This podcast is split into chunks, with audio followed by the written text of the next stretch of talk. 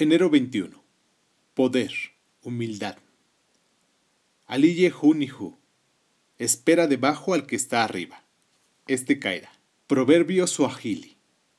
Una persona que mm, asciende también se enfrenta a la posibilidad de descender. En realidad, las personas que piensan en términos de ascensión tienden a quedar atrapadas en el dualismo de arriba y abajo.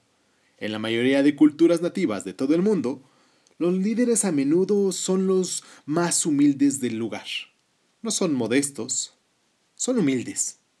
Estos líderes saben en el fondo que sí mismo que cualquier poder que posee les viene del Creador y se trata de un don que llega cargado de responsabilidad. Aprendamos hoy, siendo 21 de enero, esta humildad. Aprendamos a reconocer que podemos vivir de forma sencilla, no requiriendo necesariamente que éste sea sin cosas materiales, simplemente de forma sencilla.